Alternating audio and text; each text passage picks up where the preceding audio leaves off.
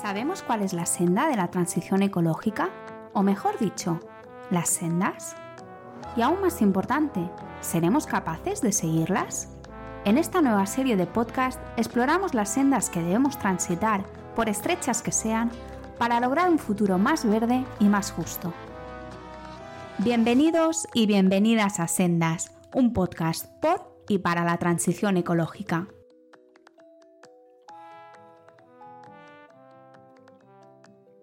Buenos días, buenas tardes o buenas noches. Soy Pablo Rodríguez Ross y hoy tenemos con nosotros en Sendas a Elena Marván Castro. Concretamente, Elena estudió biología sanitaria y es doctora en medicina translacional gracias a una beca de doctorado de la obra social La Caixa. Eh, sus estudios se basan en entender tanto el impacto clínico epidemiológico como el impacto social de la epidemia del Zika en mujeres embarazadas migrantes en nuestro contexto y en Colombia, donde tuvo la oportunidad de realizar una colaboración en el Instituto de Investigaciones Biológicas del Trópico, concretamente en el Departamento de Córdoba. También ha coordinado el Grupo de Ciencias Sociales de la Organización Mundial de la Salud en relación al Zika. Además, de manera voluntaria, ha liderado una organización internacional de jóvenes en salud global que se llama The Global Health Next Generation Network, y ha cofundado y dirige actualmente la sección española del Movimiento Global de Equidad de Género en Salud Global, Women in Global Health Spain. Eh, actualmente, como decíamos al principio, trabaja para una fundación de acceso a métodos diagnósticos para países en medios, de medios y bajos recursos que se llama FIND y en particular trabaja para optimizar el acceso a autotest de COVID-19 en poblaciones vulnerables en distintas regiones de Malasia, Georgia y Brasil. Hola Elena, ¿qué tal? Hola, Bien, muchas gracias por invitarme. No, la verdad es que la presentación ha sido bastante larga, pero es que has hecho eh, un, montón de cosas. Y bueno, para empezar la conversación, eh, yo quería preguntarte simplemente si nos puedes explicar qué es la, salud global, ¿no? Que es un término que no sé si mucha gente está familiarizado con el mismo o no. Pues la salud global para mí es todo, porque estudia no solamente la medicina, sino también tiene relación con las ciencias sociales, con la antropología, la economía, la política, y es intentar entender desde distintas perspectivas la salud de las poblaciones, pero también de los animales, del medio ambiente, ¿no? Y intentar entenderlo desde distintos puntos de vista. Vale, y en este contexto de la salud global, ¿por qué es importante la, desigualdad? O bueno, mejor aún, explícanos las diferencias ¿no? entre desigualdad, equidad y justicia y por qué estos términos son importantes para la salud global. Bueno, la desigualdad, como su propio nombre indica, es una diferencia, ¿no? Entre que puede haber una diferencia de prevalencia de enfermedad o, bueno, cualquier tipo de diferencia. La inequidad ya es cuando esta diferencia es injusta y es evitable.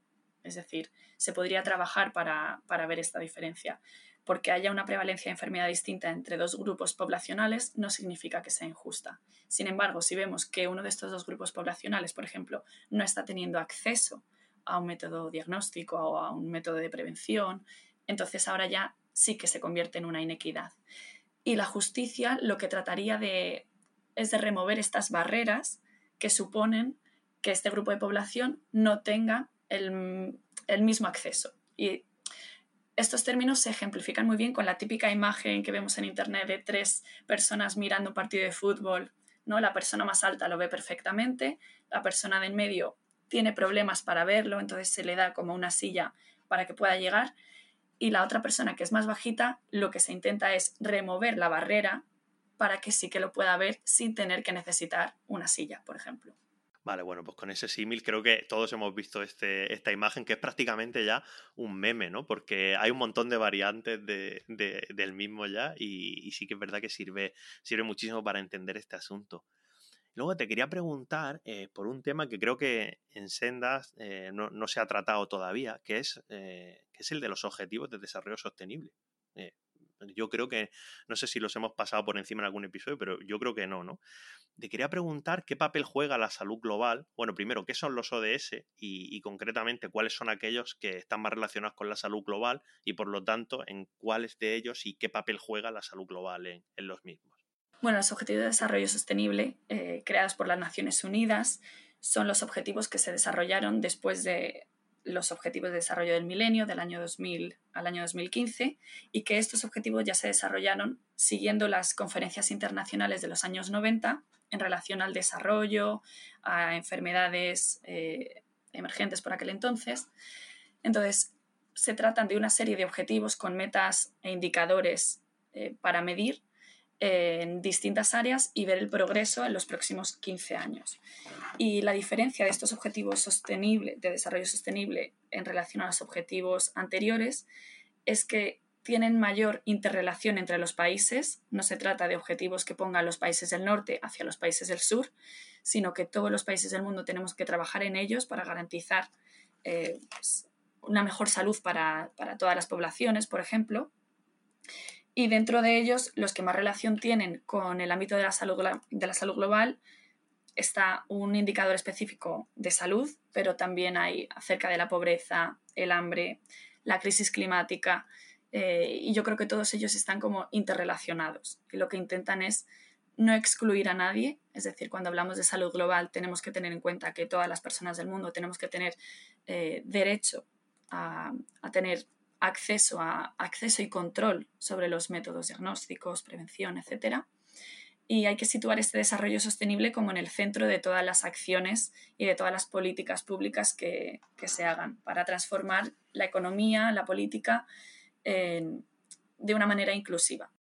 Y hablando de estas interrelaciones ¿no? entre, entre ODS y bueno, sus, diversos agentes, factores, etcétera, Em, ¿Cuál es la relación entre la crisis climática y la arbovirosis? Pues eh, la verdad es que también está bastante relacionado, porque las arbovirosis son enfermedades transmitidas por, por artrópodos, que básicamente son mosquitos, moscas, garrapatas, y entre ellos podemos encontrar el Zika, que son los estudios que mencionabas antes con los que realicé mi tesis, pero también el dengue, chikungunya, y son enfermedades que se sabe o que se está viendo que van a eh, aumentar, bueno, de hecho ya están aumentando en los últimos años, eh, con el cambio del clima. Es decir, están totalmente relacionados, ya que eh, esperamos en algunas zonas, por ejemplo, lluvias torrenciales.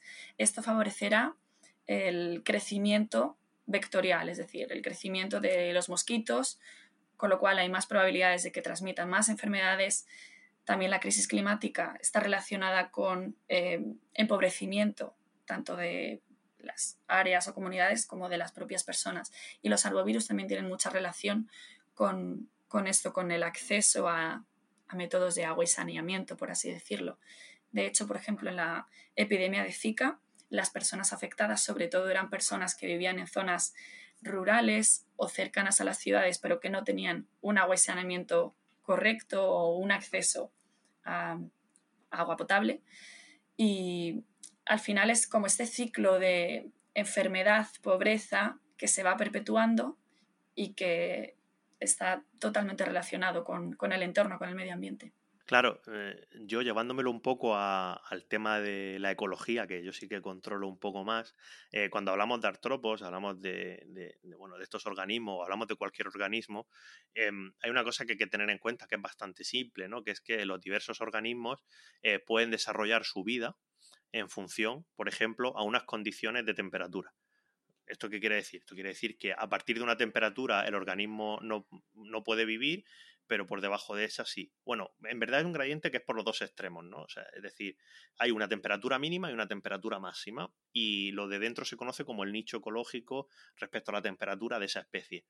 Con esto, ¿qué quiero decir simplemente? Lo que quiero decir simplemente es que si se producen cambios de temperatura, hay organismos que viven en un sitio que de repente van a poder vivir en otro. Esto em, en la Antártida, por ejemplo, está sucediendo porque se, han se, están empezando a encontrar insectos en, la península antártica, que es la zona de, la Antártida que está más cerca de Sudamérica, están empezando a encontrar insectos porque la temperatura está subiendo tanto que simplemente los insectos son capaces de resistir esas condiciones y quedarse ahí unos meses y luego pues poner sus huevos, morirse, volver al, continente americano o lo que sea.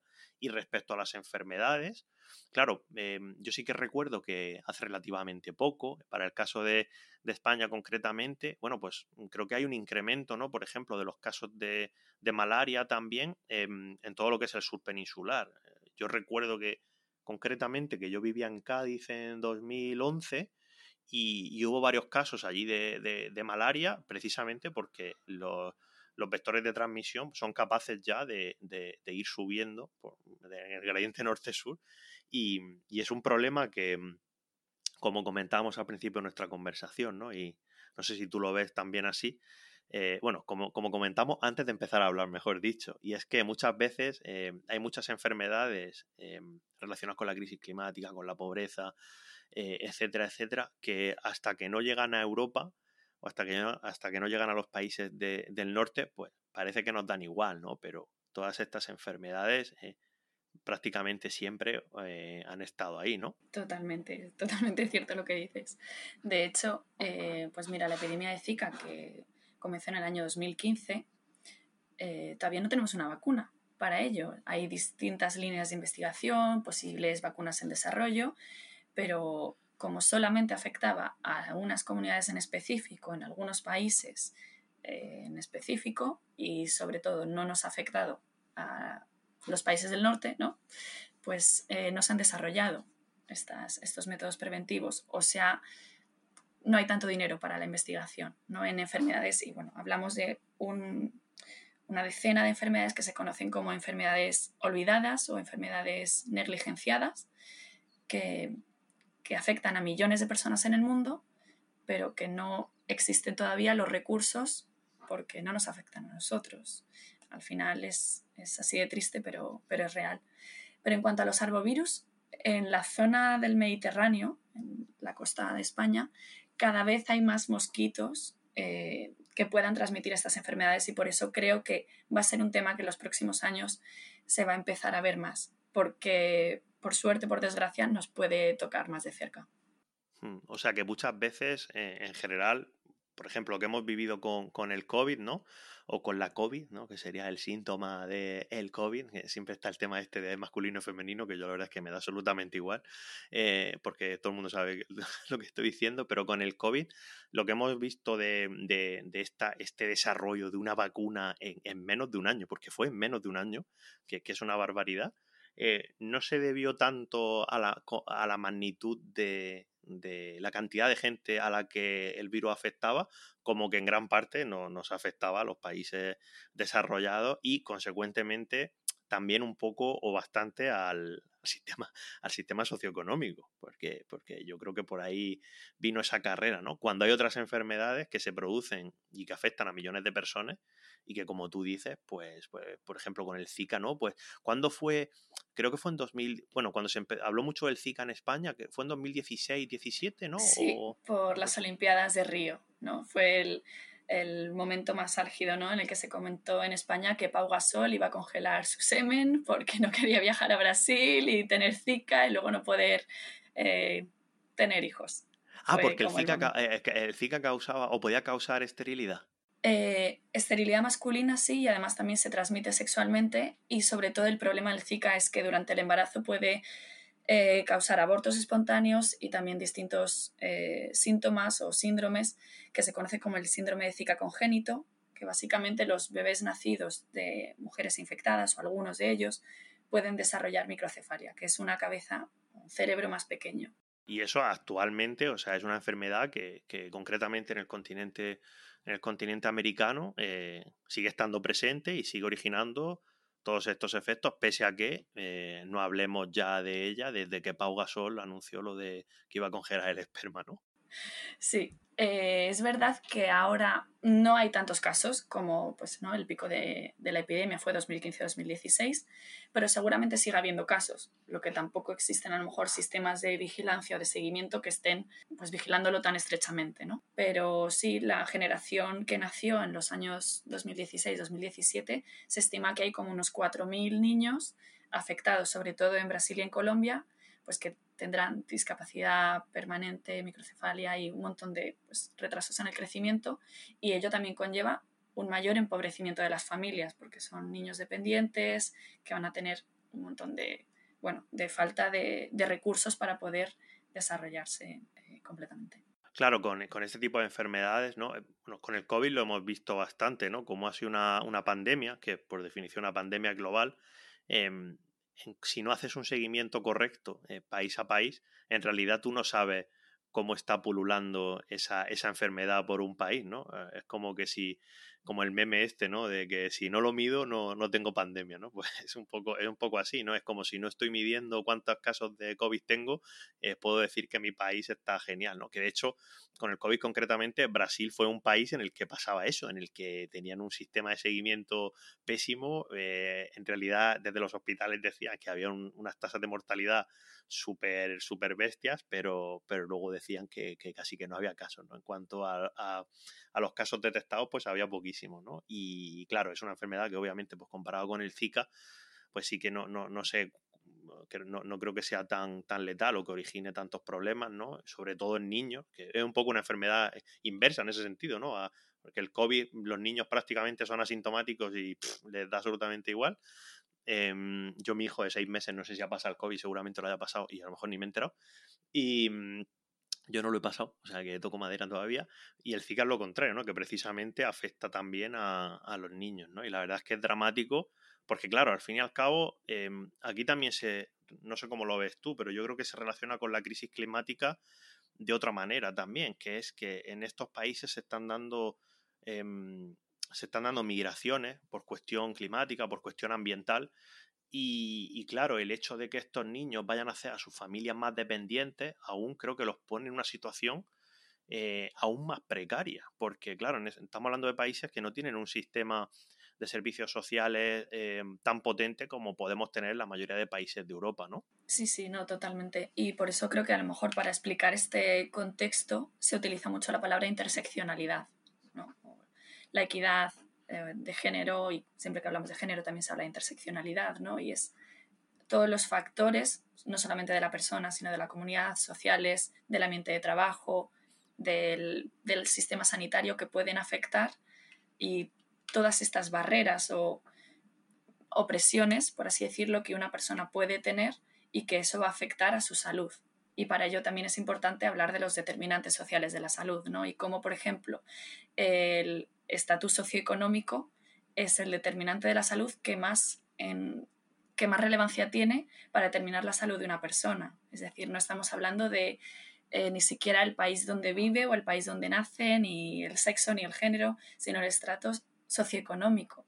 Esto va a determinar eh, pues, todo lo que hablábamos del acceso al control, métodos preventivos, al conocimiento y la educación sanitaria, ¿no? que la educación, por ejemplo, es fundamental si tú sabes que puedes tener una enfermedad y cómo se puede prevenir y cuándo acudir al sistema sanitario si te has dado cuenta que tienes un síntoma, pues todo ello está bastante relacionado.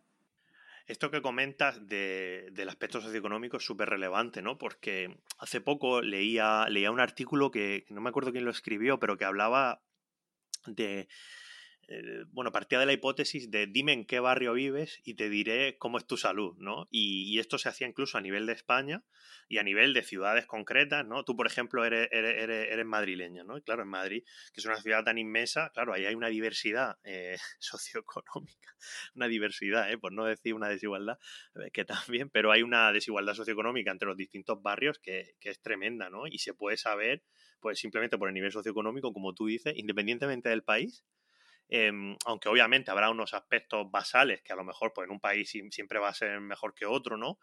Pero, pero esto se puede, esto se puede, vamos, eh, yo creo que la mayoría de gente lo, tiene que tener bastante claro. Y en esa misma línea, te quería preguntar, en relación a tu trabajo actual en, en Find, em, ¿cuál es el acceso actual a, a vacunas, a diagnósticos, tratamientos? Em, en estos países, em, por decirlo de alguna manera, más, pobres, ¿no? Eh, si quieres focalizar en alguna enfermedad en concreto, porque, porque obviamente la pregunta es súper amplia, pero si quieres focalizar en uno en concreto, pues, pues adelante. Bueno, pues la verdad es que es, es, difícil no responder a esto, porque obviamente depende del país, depende de la enfermedad, depende del método diagnóstico. Pero, por ejemplo, en respecto a mi trabajo en concreto, en Georgia, por ejemplo, todavía no hay eh, autotest de COVID en las farmacias para que la gente pueda realizarse un test ¿no? de COVID. Y estamos hablando de un país que está aquí al lado, que está en Europa. Eh, y bueno, a fecha de ahora, julio 2022. Claro que eh, Georgia, Europa, no es Georgia, Estado de los Estados Unidos. Exacto. no se confunda nadie. Georgia, Europa del Este. Georgia, Europa del Este. Vale, vale. Em, claro, nuestro proyecto intenta esto exactamente, ¿no? Como acercar los métodos diagnósticos y el empoderamiento ¿no? de las poblaciones para el autocuidado, el saber cuándo te tienes que realizar un test si tienes síntomas, saber cuándo se lo tienen que realizar tus convivientes, etc. Entonces, bueno, en Georgia, por ejemplo, sí que todavía no estaban regulados, aunque poco a poco y ya este año se están empezando a autorizar los autotest. Y luego, pues con otros países en los que trabajamos existe a lo mejor el problema contrario. Por ejemplo, en Malasia hay cientos de test registrados. Entonces, eso también puede suponer un problema, ya que si hay algunos test que tienen peores eh, especificidad o sensibilidad, a lo mejor la gente deja de usarlos porque cree que no detectan la enfermedad también. Entonces, bueno, yo creo que es fundamental cuando hablamos de salud global la comunicación, la comunicación en salud, el cuál es tu público al que dirigirte, el nivel de educación y, bueno, los, eh, este acercamiento creo que es, es, necesario para entender un poco el, el contexto. Claro, en cada país eh, es un mundo, ¿no? Por ejemplo, comparándolo, hablabas del COVID, ¿no? Que donde tienen test tienen, tienen muchos, pero luego hay otros que no los tienen, ¿no? Que es algo que uno podría pensar, ¿no? Que a lo mejor, eh, bueno, si un país es más pobre, pues tiene problemas con todo, ¿no? A lo mejor hay una cosa con la que no tiene problemas y en el país de al lado lo contrario, ¿no? Y también aquí yo creo que eh, la cooperación internacional, obviamente, juega un papel, un papel clave, ¿no? Porque al fin y al cabo, a mí me recuerda mucho eh, obviamente, la salud global al, tema del cambio climático, ¿no? en el sentido que em, si un país no hace las cosas bien o un número de países no hacen las cosas bien, pues el resto también van a estar fastidiados, ¿no? Al fin y al cabo, eh, son cuestiones que trascienden la, barrera eh, estatal y ya se meten en el campo de, la, de las relaciones internacionales, ¿no? Que, que, es, bueno, un poco en lo que tú, en lo que tú más trabajas, ¿no? Porque al fin y al cabo, ¿en cuántos países estabas trabajando tú ahora concretamente? ¿Los proyectos? Ahora mismo tres. Pero bueno, esto de tres continentes diferentes y tres, sí, estados totalmente distintos. claro, pero que son tres, que, que trabajo en tres países como si fuera eso lo, lo, normal, ¿no? Pero que la mayoría de gente trabaja en, su, ahora, bueno, ahora mucha gente en su casa incluso, pero en su barrio, en su ciudad y ya está, ¿no? Y trabajar con casos de tres países a la vez, ciertamente eh, bueno, es, una, un tema ciertamente voluminoso. Em, yo te quería, y luego te quería preguntar, yendo un poco ya más hacia, hacia el futuro, ¿no? Eh, ¿Cuál es el horizonte o los horizontes de la salud global? Es decir, ¿hacia dónde vamos? O, o mejor dicho, eh, ¿hacia dónde deberíamos ir en, en, el aspecto de la salud global? Porque ya incluso a nivel terminológico, mucha gente no sabe ni, ni, ni, lo que es, ¿no? Entonces, ¿cómo hacemos para que para que bueno, la salud global en, en, un futuro cercano juegue el papel que, que, le corresponda. Bueno, pues mira, esta pregunta voy a barrer un poco para casa. es que voy a proponer algunas de las ideas que hace ya dos años, después de la pandemia de COVID, nos invitaron, bueno, me invitaron a participar en un libro que se llama Que no haya sido en vano, guía de preguntas para construir otro mundo posible tras el COVID, por eh, por la imprenta 2020. Y en este libro lo que tratábamos era de pensar, ¿no? Eh, ¿Cuáles serían las preguntas de futuro después de la pandemia? Y yo creo que esto tiene bastante relación con la salud global. Es decir, la COVID nos ha enseñado muchas cosas y creo que son lecciones aprendidas que ya habíamos aprendido antes, ¿no? Por la epidemia de Zika o por la epidemia de ébola, pero que ahora, al habernos tocado un poco más de cerca, pues eh, yo creo que ha llegado el momento de decir, tenemos que implementar estas medidas, no podemos esperar más. Y una de ellas, por ejemplo, es eh, fomentar los servicios públicos, todos, pero sobre todo el de salud. Una cobertura sanitaria universal que no deje a nadie atrás, que se pueda garantizar esta, este acceso a la salud pública a todas las poblaciones y con esta mirada crítica o, como decíamos antes, teniendo en cuenta la inequidad, para saber porque hay algunas personas que tienen distintas vulnerabilidades o distintas exposiciones. Por ejemplo, en COVID hay bastantes, o bueno, algunos artículos científicos que hablan del término BAME, que es Black Asian Minority Ethnic, que son como estos grupos minoritarios étnicos, personas racializadas o personas asiáticas, han tenido mayor prevalencia de COVID, por ejemplo. Y muchas veces no se entiende por un factor biológico, sino por un factor de exposición. ¿Qué vulnerabilidades sufren estas comunidades? ¿Cuál es la diferencia con otros grupos? Y bueno, aparte de esto, yo creo que es importante formar a todos los profesionales sanitarios con una base más social y con una base de, género, porque también este ha sido otro de los puntos importantes que, nos que hemos aprendido en la pandemia de COVID. Y bueno, mejorar la educación y la sensibilización a todas las personas, aprender de, salud desde el principio y, de, y de respetar a las distintas comunidades. No, a mí, de todo lo que has comentado, hay una cuestión que, me parece muy interesante, eh, porque en el podcast ha salido ya en alguna ocasión, que es bastante semejante al cambio climático. ¿no? Con el cambio climático se, suele aludir a un problema em, también formativo. Es decir, eh, ¿quién, por ejemplo, se forma en cambio climático? Incluso a nivel, a nivel ya universitario, por focalizar en un nivel educativo, ¿no? a nivel universitario, ¿quién se forma en cambio climático? Pues aquellas profesiones o aquellos grados, en el caso de España concretamente, que tengan que ver explícitamente con la cuestión. Pues es decir, si tú estudias eh, biología, si estudias geología, si estudias como yo ciencias ambientales, etcétera, etcétera. Pero no se da una formación de cambio climático en, en, otras, en otras áreas del conocimiento, como puede ser, por ejemplo, Em, el derecho o la economía, etcétera, lo cual es bastante contradictorio, incluso contraproducente. ¿Por qué? Porque precisamente la gente que estudia esas carreras, por lo general, son los que van a tener que tomar determinadas decisiones muy relevantes para la cuestión del cambio climático, ¿no?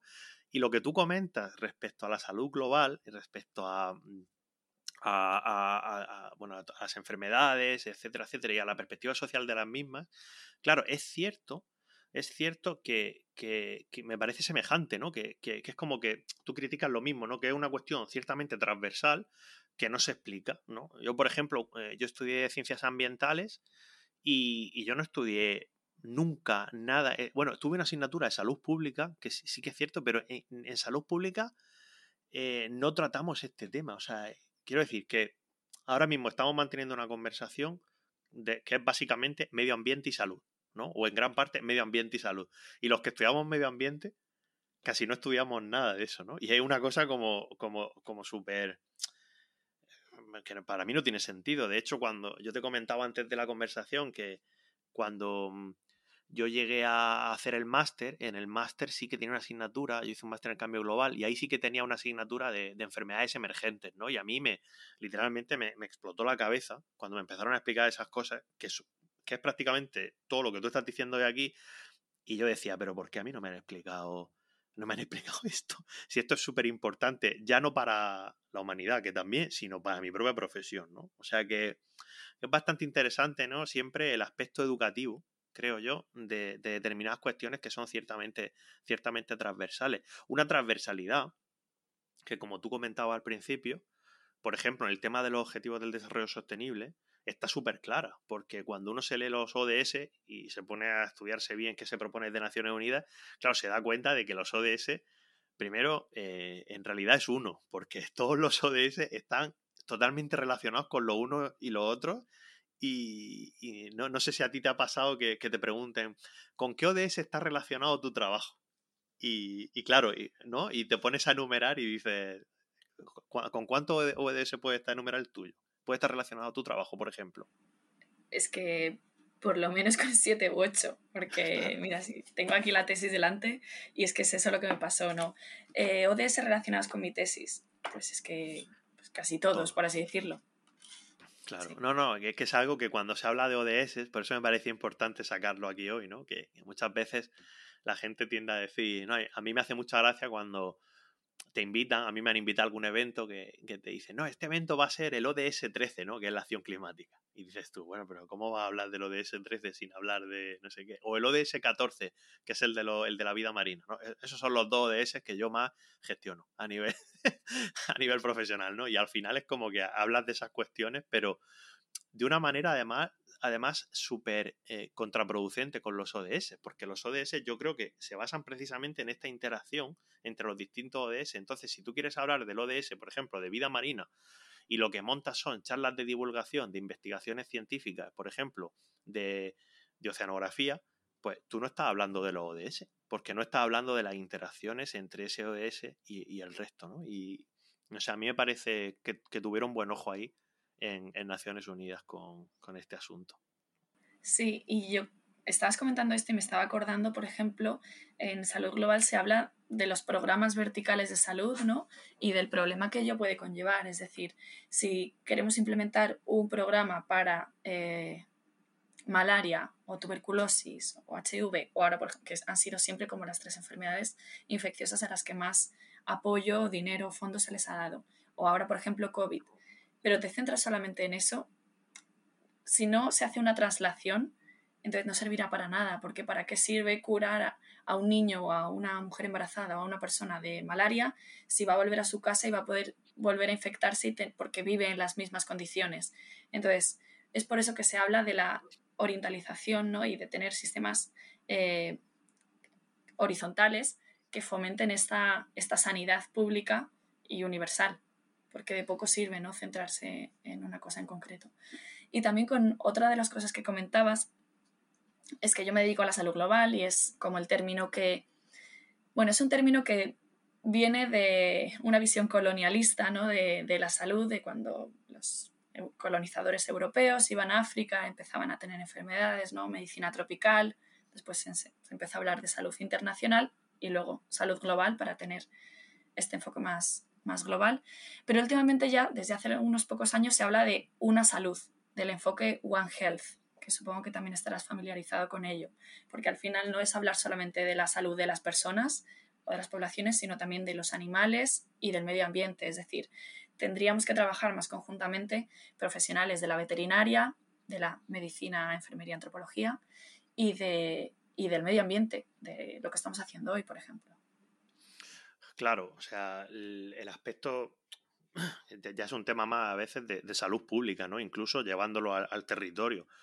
Em, y muchas veces no nos damos cuenta de que el medio ambiente también tiene un impacto sobre, sobre nuestra salud, ¿no? Yo a nivel profesional y también soy de la zona, ¿no? Eh, trabajo con el tema, y he trabajado bastante con el tema del Mar Menor, desde el punto de vista también social, y, y no solo en el Mar Menor, sino que en las zonas adyacentes del sureste de España, en esa, en esa zona en concreto, por ejemplo, hubo durante, durante cientos de años una actividad minera muy intensa y ahora hay un montón de, residuos de metales pesados que literalmente cuando llueve, pues los metales pesados, mm, eh, bueno, había una, una zona bastante concreta que se llama el Llano del Beal, en, el cual, pues bueno, cuando llueve, básicamente se forma un río que atraviesa el pueblo, que atraviesa un colegio de educación primaria y que eso va cargadísimo de, bueno, digo un río, ¿no? Es como una rambla, ¿no? Y que, pero que eso va cargado de metales pesados, ¿no? Y sí que se está viendo que, hay un montón de, casos de, y bueno, y que la incidencia en general de determinados tipos de cáncer, por ejemplo, pues es superior en ese sitio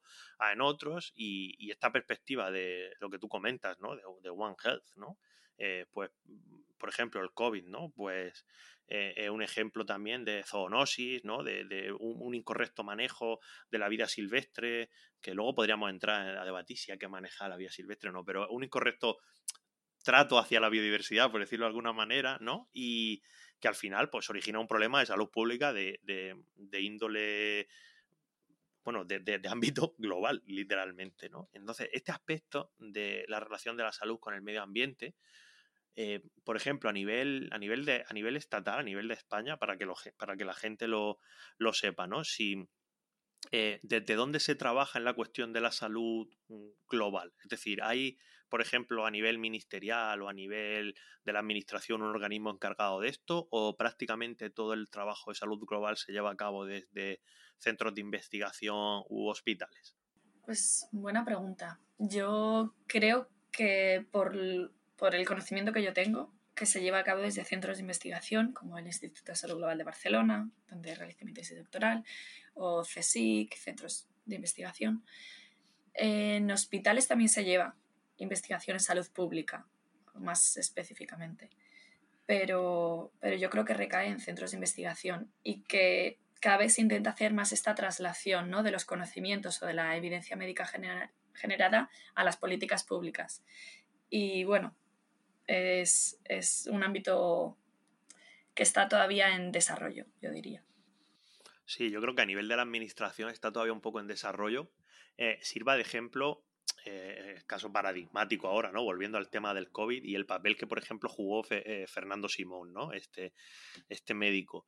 Claro, eh, Fernando Simón pertenece a un organismo que pertenece al Ministerio de Sanidad, que es un organismo que creo que no existía hasta que se produjo la crisis del ébola, aquella que se produjo hace seis o siete años, ¿no? Que básicamente había una persona con ébola y su perro, no me acuerdo cómo fue la historia exactamente, pero que, que, que fue un desastre aquello porque una persona con ébola la fueron moviendo por todo el país, no sé qué, y, y al final lo que se dieron cuenta es que no había una unidad eh, en la administración dedicada a este tipo de cosas y por lo tanto crearon una unidad que, por cierto, eh, sigue siendo súper pequeñita y el propio Fernando Simón se quejaba con el COVID de que, oye, es que ni siquiera con el COVID me han ampliado el, personal, ¿no? Y, es un poco, yo creo, una muestra de lo de lo lentos que vamos a veces en determinadas cuestiones, porque la que se pudo liar con el ébola o la que se podía haber liado con el COVID, que yo de hecho pensaba, menos mal que pasó aquello del ébola, porque cuando ha venido el COVID, al menos tenemos un organismo, pero si, el, si lo del ébola no llega a pasar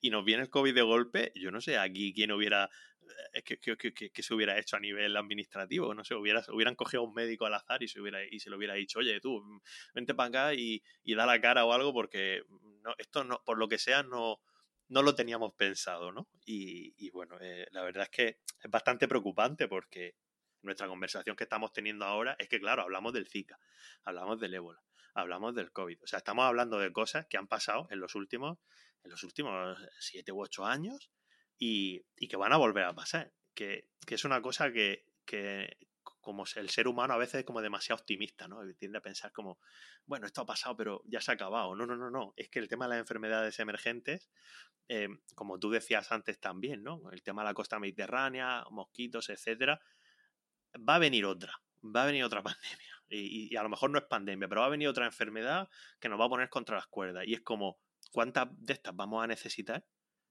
para espabilar y, hacer lo que tenemos que hacer, ¿no? O sea, no, sé si tú desde dentro, porque yo desde fuera de, de, tu campo lo, lo, vivo así, no sé desde dentro si vivís esta frustración así o no.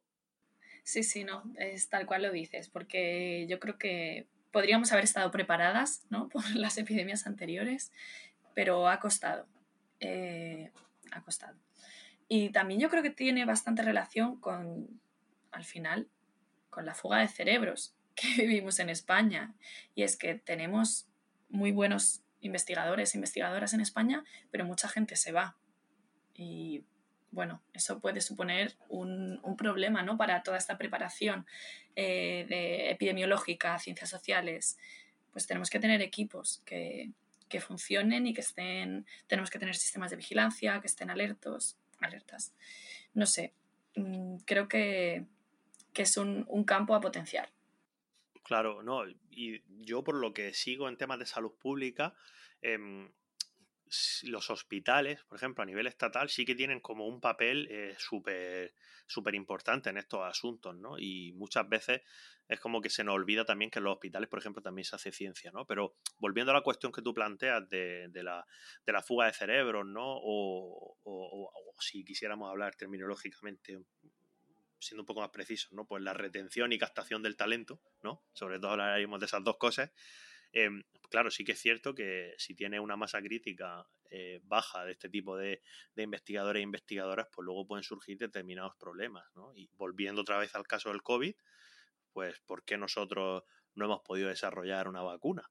Eh, como han hecho otros países. Pues vale, pues porque por dos razones. Primero, porque no tenemos un sistema de, de ciencia básica tan potente y segundo, porque las relaciones entre dicho sistema de I+D tampoco son todo lo fluidas que sería necesario con el sector privado, que es quien al fin y al cabo, en otro, eh, con el tema de las vacunas, es quien, quien es capaz de producir esa cantidad de vacunas, porque las vacunas, es una cosa es quien las descubre y otra es quien las produce, porque ningún sistema científico público del mundo, creo yo, es capaz a nivel logístico de producir las vacunas que se han hecho falta para el asunto del COVID, ¿no? Entonces, estas dos cuestiones ahora yo creo que todos las hemos visto, vamos, clarísimas, ¿no? Que, que, que, que es, un, que es un problema y, y bueno, pues no sé si habrá que esperar a otra pandemia para que, para que nos demos cuenta, ¿no? Y a veces, aquí, por ejemplo, a nivel estatal, ¿no? Y a nivel de comunidades autónomas, eh, claro, en este aspecto hay unas diferencias eh, bestiales. Eh, por ejemplo, tú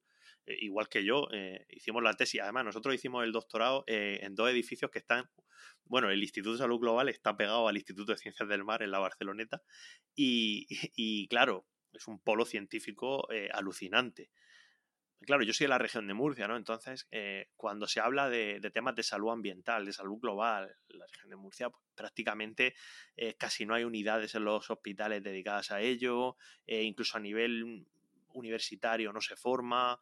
Entonces, estas diferencias, lo que quiero decir es que estas diferencias no son, no son solo entre países, sino a nivel interno de cada país, pues hay diferencias muy, muy bestias, ¿no? Así que a ver si nos escucha alguien y, se ponen las pilas. Y ya para ir acabando, te quería preguntar, eh, bueno, siempre la gente que se pasa por aquí, siempre le pregunto que, bueno, que le pido, mejor dicho, que recomienden algún libro, una película, alguna serie, alguna actividad, algún evento, es decir, lo que sea eh, relacionado con la conversación que, que hemos mantenido, ¿no? Y, bueno, yo suelo recomendar primero y, voy recomendaré un libro que se llama El murciélago y el capital, eh, Coronavirus, Cambio Climático y Guerra Social, que lo escribió Andreas Malm. Y no sé, Elena, ¿tú, ¿tú qué recomendarías? Pues yo recomendaría cualquier libro de Xavier Aldecoa, que es un periodista español que pues, ha viajado mucho por África, por ejemplo, el libro Hijos del Nilo. Y a lo mejor otro libro que hable más de esta perspectiva interseccional, eh, pues el libro de Bell Hooks, Ain't I eh, a Woman? Black Women and Feminism, eh, acerca pues de, esto, ¿no? De la racialización de las mujeres y hace, hace décadas. Y un poco siguiendo, bueno, en la línea de, toda la conversación que hemos tenido, a cualquier persona que le haya parecido interesante lo que, bueno, lo que tú estás trabajando, las cosas que has comentado aquí, ¿dónde, te pueden, ¿dónde te pueden encontrar? No sé si tienes página web o redes sociales. De momento redes sociales. Y bueno, es E de Elena Marvan Castro. Y también pues si nos pueden seguir en redes sociales de la Asociación de Women in Global Health Spain, es WGH Spain. Y ahí nos podrán encontrar en Twitter, LinkedIn y, e Instagram. Vale, pues nada, ahí lo dejamos. Muchísimas gracias, Elena, por haberte pasado por aquí. Eh, a ver si no es la última vez y, conseguimos que se hable un poco más de, salud global, salud pública, enfermedades emergentes, arbovirosis, etcétera, etcétera, que, que, falta nos hace y, no es una expresión en sentido figurado, porque eh, vendrá seguramente otra enfermedad en los próximos años y no este, ¿no? Sí, sí, nada, muchísimas gracias a ti por la invitación y te tomo la palabra. Volveré. Muchas gracias por venir. Un abrazo. Chao, hasta luego. Ya puedes escuchar Sendas en las principales plataformas de podcast y no olvides seguirnos en arroba sendaspodcast en Twitter e Instagram.